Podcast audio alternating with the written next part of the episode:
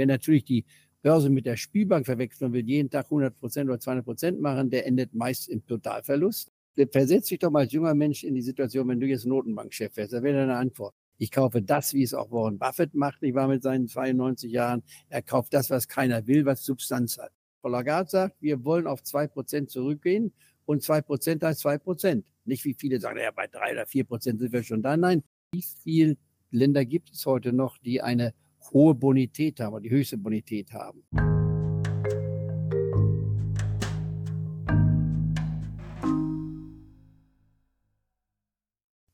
So, hallo und herzlich willkommen zu der zweiten Folge von meinem Podcast Economist.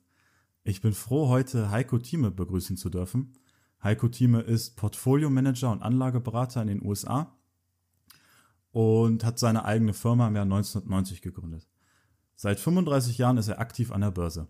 Vielen Dank, Herr Thieme, dass Sie sich die Zeit genommen haben.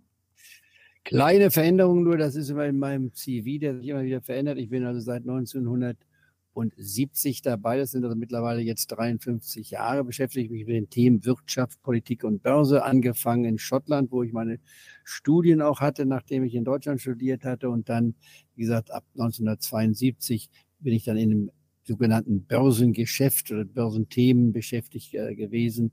Hatte meine eigene Firma, wie du richtig sagte, seit 1990 äh, Fondsmanagement geleitet. Heute bin ich quasi tätig als äh, jemand, der in seinem neunten Jahrzehnt mittlerweile schon ist, als globaler Anlagestratege tätig. Ja? Dann kommen wir auch zum Thema des heutigen Podcasts. Am Dienstagabend hat die Ratingagentur Fitch die Kreditwürdigkeit der USA herabgesenkt. Bis dahin hatte die USA die höchste Bonität von Fitch mit dem AAA-Rating und jetzt nur noch die zweithöchste mit dem AA-Plus-Rating. Fitch begründet die Situation, dass sie besorgt sind über das wachsende Budgetdefizit und die Verschlechterung des Staatshaushalts. Jetzt ist meine Frage an Sie, Herr Thieme. Was genau hat das denn für eine Auswirkung auf die Märkte, dass jetzt die Ratingagentur die Bonität der USA herabgesenkt hat? Kurz gesagt, gar keine Auswirkung. Äh, es ist auch kritisiert worden, dass dieses Abstufung eigentlich zum falschen Zeitpunkt gekommen. Es gibt ja drei Ratingagenturen, die ernst genommen werden. Das ist einmal Moody, die traditionellste, dann Standard Poor's, die zweite und Fitch, die kleinere. Standard Poor's hat das Gleiche gemacht, was Fitch gestern gemacht hat und hatte 2011 äh, das Credit Rating auch auf äh, AA Plus runtergesetzt. Warum? Weil die Verschuldungsdiskussion in Amerika ein Politikum geworden ist. Es wird immer wieder im Kongress diskutiert und wird immer wieder gedroht, dass man die Verschuldungsgrenze nicht erhöht, obwohl man das Geld schon ausgegeben hat. Das ist also mehr eine technische Situation, die hier eine Rolle spielt. Jetzt hat sich Fitch dem quasi angeschlossen, was der Standard Poor's vor zwölf Jahren gemacht hat. Frau Yellen, die frühere Notenbankchefin und jetzige Finanzministerin, hat es auch gleich kritisiert und gesagt, wir stehen in den USA von der fundamentalen Seite heute besser da als vor wenigen Jahren noch. Das heißt, die Verschuldung wird versucht, sogar etwas zurückzufahren. Aber jetzt faktisch gesehen, gemessen am Bruttoinlandsprodukt, ist die Verschuldung in den USA mal pauschal gesagt ungefähr 50 äh, Prozent höher das Bruttoinlandsprodukt. Wenn das Bruttoinlandsprodukt um die 23, 24 äh, Billionen ist, ist die Verschuldung bei 33 bis 34 äh, Billionen. Ich rede jetzt nicht von Milliarden, sondern von Billionen. In Deutschland im Vergleich dazu haben wir eine Verschuldung, die macht 66 Prozent vom Bruttoinlandsprodukt aus. Also wir stehen jetzt statistisch gesehen weitaus günstiger da, sind aber nicht die größte Wirtschaft der Welt, sondern stehen auf dem Platz vier der Wirtschaft. Ich war Amerika, China, Japan und dann kommt Deutschland und danach kommt Indien, um das nur zu sagen. Die Frage, die sich natürlich aufdrängt, ist, wie viele Länder gibt es heute noch, die eine hohe Bonität haben die höchste Bonität haben? Und äh, da werden sich die meisten wundern, wer das ist. Das ist einmal Deutschland an erster Stelle gesehen, nicht wahr? Dann kommt Luxemburg als kleinstes, einer der kleineren Länder von Europa mit hinzu. Die Schweiz, nicht wahr, als unabhängiges Land, wenn man so will. Dann gehen wir mal nach Singapur, obwohl die eine relativ hohe Verschuldung haben, aber sie haben ein hohes Rating. Und dann kommt auch noch Australien als der kleinste Kontinent hinzu. Da gibt es noch ein paar andere Länder, ohne, ohne alle neun aufzusetzen. Aber von den zehn gibt es jetzt nur noch, wenn man so will, neun, abgesehen von Moody's, die nach wie vor sagen, Amerika hat AAA-Rating, also die höchste Ratingweite. Genau. Frau Jellen hat ja auch gesagt, die Entscheidung sei willkürlich und beruhe nicht auf aktuellen Daten, sondern auf veralteten Daten. Aber wenn man sich jetzt mal den Markt anschaut, reagiert der ja schon ziemlich negativ heute. Nasdaq ist 2,3% unten, S&P 500 1,3% und der WIX 14,8% oben. Ist das jetzt nur wegen der Ratingagentur, wegen Fitch, wegen der Herabstufung der Bonität oder ist es vielleicht, hat es noch einen anderen Grund? Ich glaube, es hat einen ganz anderen Grund. Aber du hast recht, das könnte man durchaus fragen. Ich weiß, dass mit äh, der Zusammenhang, ich mache ja nun seit 1986 eine tägliche, einen täglichen Broadcast oder eine Marktprognose hatte jetzt schon darauf hingewiesen vor den letzten Tagen, wir werden einmal beim DAX äh, die 16.500 Mark gesehen. Das haben wir nun gerade auf den Punkt quasi gesehen. Ja. Und dann war meine Ansage gestern gesagt, bitte jetzt sich darauf einstellen, die nächsten zehn Wochen geht der Markt zurück. Warum? Weil wir immerhin, wenn man sich mal anschaut, seit der Beginn dieser Hosse, die fing ja Ende September vergangenen Jahres an, da war der DAX-Index knapp unter 12.000.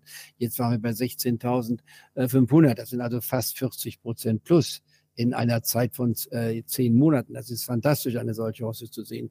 Beim Dow Jones Index waren wir unter der 29.000 Marke und waren jetzt über der 35.000 Marke, hatten hier ein Plus von immerhin äh, gut 20 Prozent gesehen. Beim Standard Poor's 500 Index, der 80 Prozent des amerikanischen Marktes widerspiegelt, hatten wir ein Plus gesehen von fast 30 Prozent und beim DAX waren fast 40 Prozent. Also kurzum, bei diesen Zahlen ist ein Ausatmen ganz normal und traditionell ist der August, September die schwächere Börsenzeit. Ich glaube, es ist reiner Zufall, dass das Downgrading von Fitch jetzt damit zusammenkam. Ob das heute den Markt bestimmt hat, der Markt rein technisch gesehen war überkauft. Es gab aber sehr viele nicht wahr, äh, Käufer, die an den Markt eintraten und nicht nur die investieren wollten, sondern auch die Leerverkäufer, die sich total getäuscht hatten, mussten sich eindecken.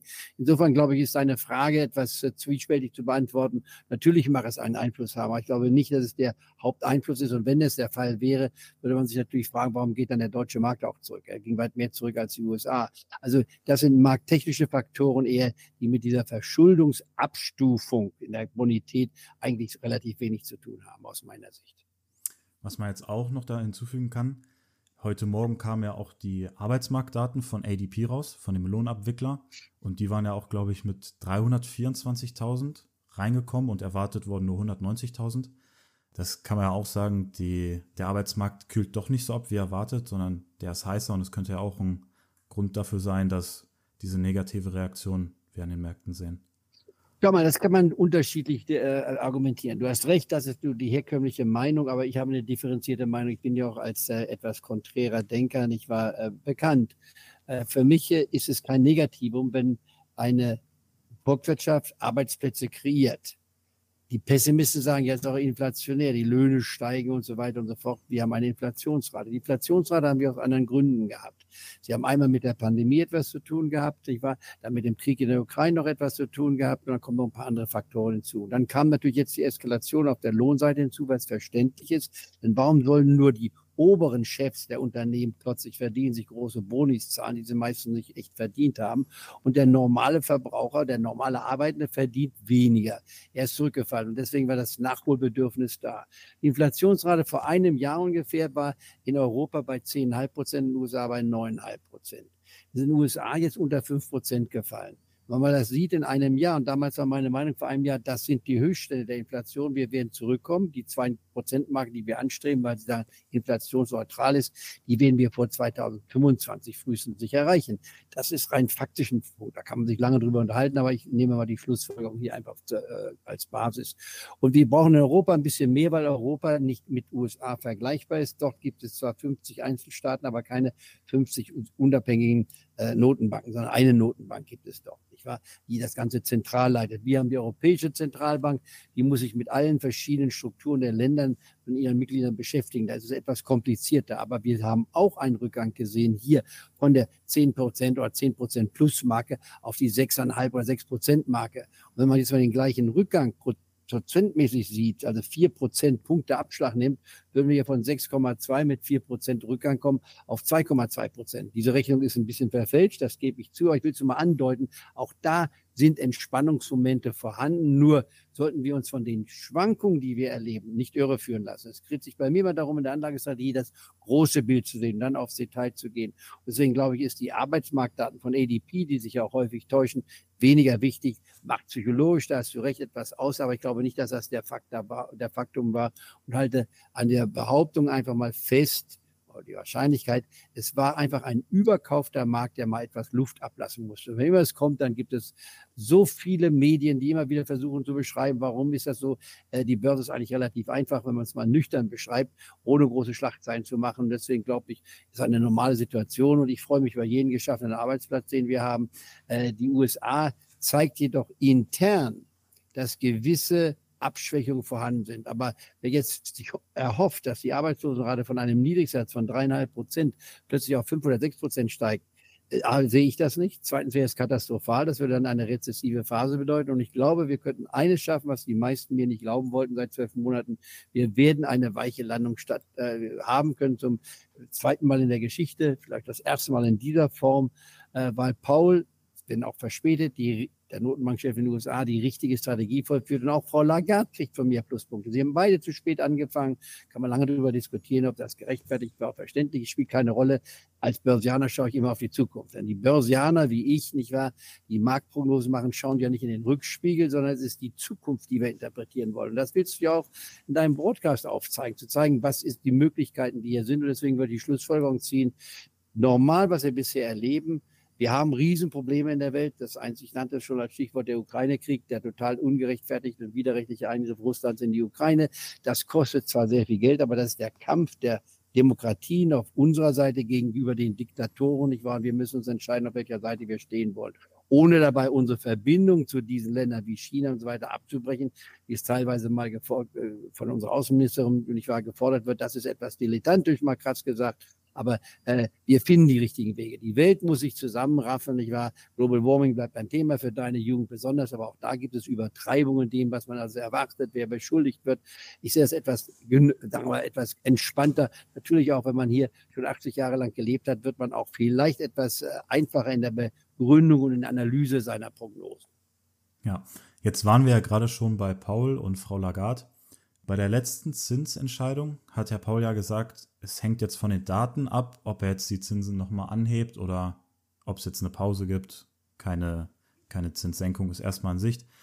Wie könnte jetzt die Herabstufung vielleicht einen Einfluss auf die Entscheidung von Paul haben? Wenn jetzt die Märkte nochmal wie so ungefähr wie 2011 reagieren, könnte das auch einen Einfluss auf den Zinsentscheid haben? Da würde ich Frau Jellen nehmen und sagen, das ist eine falsche Entscheidung und Paul wird das genauso sehen. Aber du sagst das richtige Stichwort. Und versetz dich doch mal als junger Mensch in die Situation, wenn du jetzt Notenbankchef wärst. Da wäre deine Antwort. Die Antwort müsste sein, wir müssen es datenabhängig machen. Wir wissen nicht, was die neuen Daten sind, sondern wenn wir sagen, wir machen einfach eine Entscheidung setzen uns fest, wie ich auch in der Börse, ich muss jeden Tag einen neuen Kommentar aufsprechen dann gibt es neue Entwicklungen. Ich muss diese neuen Entwicklungen einschätzen. Genauso sagen die Notenbanken immer wieder im Klartext, wir machen es datenabhängig. Und dann kommen wieder die Medien und Anleger und Profis sagen, ja, die haben mir was Falsches gesagt. Ja, die sagen nichts Falsches. Wir nehmen nur denen die Worte nicht ab. Wir wollen sie immer anders interpretiert haben. Und das ist das Problem, was wir zurzeit haben. Wir, wir hören nicht zu, was Frau Lagarde und was Herr Paul sagt. Frau Lagarde sagt, wir wollen auf zwei Prozent zurückgehen und zwei Prozent heißt zwei Prozent. Nicht wie viele sagen, ja, bei drei oder vier Prozent sind wir schon da. Nein, wir wollen den neutralen Inflationsfaktor wieder erreichen. Und wir können ihn erreichen, aber wir können nicht ad hoc erreichen. Das ist unser Fehler. Wir wollen alles immer ad hoc haben. Und dann sagen, wundern wir, dass es nicht sofort eintritt. Aber wenn man Geduld hat, auch an der Börse. Die Börse zeigt zum Beispiel, wenn wir den DAX-Index nehmen, seit 1988, also seit 35 Jahren, der hat im Schnitt, tesorierender Index, die Dividenden sind eingeschlossen, hat er im Jahresdurchschnitt 8, ein Viertel Prozent eingebracht. Wenn ich dann wieder bei mir viele Anfragen bekomme, jeden Tag, wenn eine Aktie mal 5% fällt, oh, bricht da die Welt ein. Nein, logisch handelt sich immer angucken, was kann das Unternehmen verdienen, wovon ist es abhängig, sind es gute Produkte, ist es ein gutes Management. Dann kann man eine viel nüchternere und klare Analyse und auch Schlussfolgerung betreiben. Also ich glaube nicht, dass er Paul seine Strategie verändern wird. Er wird am 21. September bei der nächsten Sitzung sich das angucken, wo wir sind. Und wenn ich eine Schätzung abgeben würde, würde ich sagen, er wird wahrscheinlich sagen können, wir können mal eine Pause machen. Wir haben genug gemacht. Wir sind bei jetzt 5,5 Prozent. Vor 18 Monaten waren wir Anfang ersten Quartal letzten Jahres waren wir bei null quasi, also null bis ein Viertel Prozentpunkt war die Schwankungsbreite. Jetzt sind wir bei fünf, ein Viertel bis fünfeinhalb Prozent. Es ist kein Grund zu sagen, wir müssen noch mal anziehen. Aber dann im November bei der dann vorletzten Sitzung des Jahres, da wird die Notenbank dann sagen können, okay, wenn sich die Zahl verschlechtert hat, beziehungsweise wenn die Inflationsrate nicht weiter zurückgekommen ist, dann könnte man sagen, wir legen noch mal etwas drauf. Aber ich glaube nicht, dass wir die 6%-Marke erreichen oder überschreiten werden. Fünf ein halb bis fünf, drei Viertel wäre für mich möglich. Und in Europa haben wir noch ein Nachholbedürfnis. Frau Lagarde wird aber auch im 15., ich glaube, der 15. September, würde ich sagen, oder 14. September bei der nächsten Ratssitzung wird sie von den Daten abhängig sagen, vielleicht können wir pausieren. Wir müssen nicht pausieren. Und das ist sehr flexibel zu sehen. In anderen Worten, ich würde es offen lassen und darüber zu spekulieren, ist eigentlich müßig. Da muss man dann die Tagesentscheidung nehmen und es dann verarbeiten. Und die Märkte werden natürlich vorher immer wieder reagieren. Man Hauruck-Verfahren, mal geht man nach oben, nach unten. Also wenn man diese, das Ganze, den, wie wir nennen das Geräuschfaktor, den Noise-Faktor nicht der Börse rausnimmt, ist der Trend eigentlich für mich relativ einfach so. Und ich sagte schon vor anderthalb Jahren, wir werden auf die 17.000 Mark beim DAX in diesem Jahr kommen und ich halte daran fest. Wir waren ja schon dicht dran, drei Prozent hatten uns bisher nur gefehlt und beim Dow Jones ist die 38.000 Marke meine Prognose. Zusammenfassend kann man jetzt nochmal sagen, das ist, Sie empfinden das als gesunden Rücksetzer der Markt war überkauft und es ist jetzt ganz normal, dass der Markt jetzt mal 1%, 2% fällt. Gar nichts Ungesundes. Es ist einfach nur Dampf ablassen. Ganz normal. Und zwar, ich nenne es immer wieder im Sommer die sogenannten Schlaglöcher, die wir haben. Wir haben jetzt bereits schon vier Schlaglöcher gesehen. Das ist das fünfte Schlagloch. Schlagwort wird von mir definiert als ein Minus vom vorangegangenen Höchststand von mindestens drei Prozent bis sechs Prozent, jetzt für August, September bis minus sieben Prozent. Das hieße, wir können also die 15.500 Mark beim DAX sehen, vielleicht auch leicht unterschreiten, im Extremfall 15.000 sehen. Das wären dann die größeren Chancen, sich einzukaufen. Und für mich heißt es immer wieder, kursschwache Tage, ausgeprägte kursschwache Tage sind an der Börse Kauftage. Das hat schon mein Freund Costolani gesagt zu seinen Lebzeiten. Also das sind Möglichkeiten, dann muss ich Chancen haben. Aber der Anleger hat meist Angst. Die meisten Personen, da kannst du dich selbst fragen, wollen kaufen, wenn etwas steigt. Und wollen dann, wenn es weiter steigt, nochmal nachkaufen. Erhöhen also ihren Durchschnittskurs. Das ist für mich die total falsche Strategie. Ich bin Antizykler. Ich kaufe das, wie es auch Warren Buffett macht. Ich war mit seinen 92 Jahren. Er kauft das, was keiner will, was Substanz hat. Da muss man Geduld haben. Wie so ein Wert müsste sein, die VW-Aktie. Die VW-Aktie wird zurzeit aus meinen Augen verschenkt, auch wenn sie viele Fehler gemacht hat.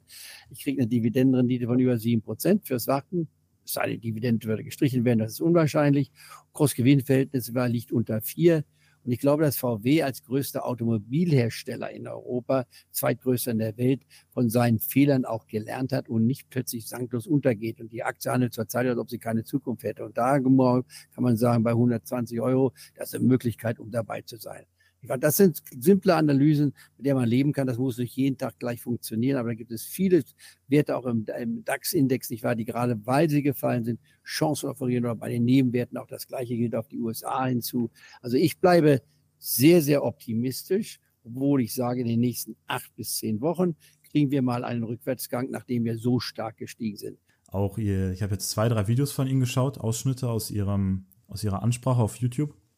Und da habe ich auch die Metapher mit den Schlaglöchern gehört. Und was ich mir dann gefragt habe, kann es dann auch mal vorkommen, wenn ein Auto zu viele, über zu viele Schlaglöcher fährt, dass das Auto vielleicht mal kaputt geht? Oder ist das immer so nochmal ein gesundes Schlagloch oder ein gesunder Rücksetzer? Da sprichst du etwas sehr Interessantes an. Das ist absolut richtig, denn wenn man Schlaglöcher hat, wo man sagen würde, der Reifen ein bisschen Stoß kriegt, ist es okay. Aber wenn die Stoßdämpfer plötzlich brechen, dann kann ein Wagen tatsächlich einen Schaden haben. Und dann würde man sagen, wird aus einem Schlagloch, sprich minus drei bis sieben Prozent, plötzlich mehr als zehn Prozent. Und dann kommt man in eine gefährliche Zone hinein. Das muss man wissen. Und ganz katastrophal ist natürlich dann, katastrophal in Anführungsstrichen gesehen, wenn man plötzlich 20 Prozent hat, was dann die Definition einer Bässe ist. Aber äh, das sehe ich zurzeit nicht auf den fundamentalen Daten, die wir haben. Wir haben Probleme, wir haben Lieferschwierigkeiten gehabt. Noch ein Satz auch zur Börse, zur Logik der Börse. An der Börse werden ja immer die Weltmeister gehandelt. Das sind die Goldmedaillengewinner, wie ich sage. Und äh, Goldmedaillengewinner, wenn sie nicht mehr die Goldmedaille gewinnen, werden abgestoßen, gehen aus dem Index raus, dann wird der nächste prospektive Kandidat hineingenommen. Und äh, damit ist der Markt immer wieder erneuert worden, verjüngt worden, wenn man so will. Und äh, das äh, zeigt, dass die Börse im Endeffekt trotz aller Höhen und Tiefen nur in eine Richtung geht, nämlich steigt. Und nehmen wir mal den DAX. Wir fingen, wie gesagt, vor fast genau 35 Jahren am Juli, ich war 18, äh, 1988, nicht 18, sondern 1988 an, bei 1000 und sind jetzt bei 16.000. Ja. Das sind acht ein Viertel Prozent pro Jahr. Und wer also nichts gemacht hat, nur dabei geblieben ist, der hat sehr gut verdient. Wer natürlich die Börse mit der Spielbank verwechselt und will jeden Tag 100 Prozent oder 200 Prozent machen, der endet meist im Totalverlust. Das muss man wissen.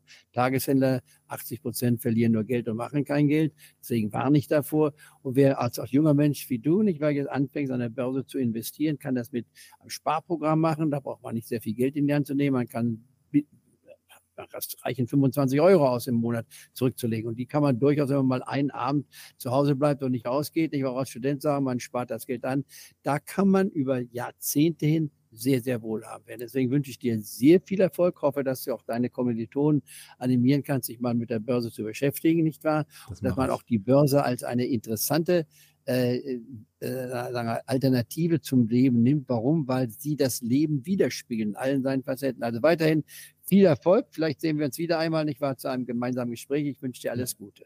Vielen Dank, dass Sie sich die Zeit genommen haben. Bitteschön. Damit wären wir auch am Ende der Podcast-Folge. Ich fand das Gespräch mit Herrn Thieme sehr interessant. Herr Thieme hat ja schon sehr viele Jahre Börsenerfahrung und seine Sicht auf die aktuelle Situation mit, der, mit dem Downgrade von Fitch und dem Börsenausblick fand ich sehr spannend. Die Leute, die durch das Gespräch mit Herrn Thieme jetzt angeregt sind, den empfehle ich einfach mal in die Beschreibung zu schauen. Dort packe ich euch den YouTube-Kanal von Herrn Thieme und auf dem YouTube-Kanal werden gleich Videos hochgeladen, Börsen-Updates, die man auf jeden Fall nicht verpassen sollte.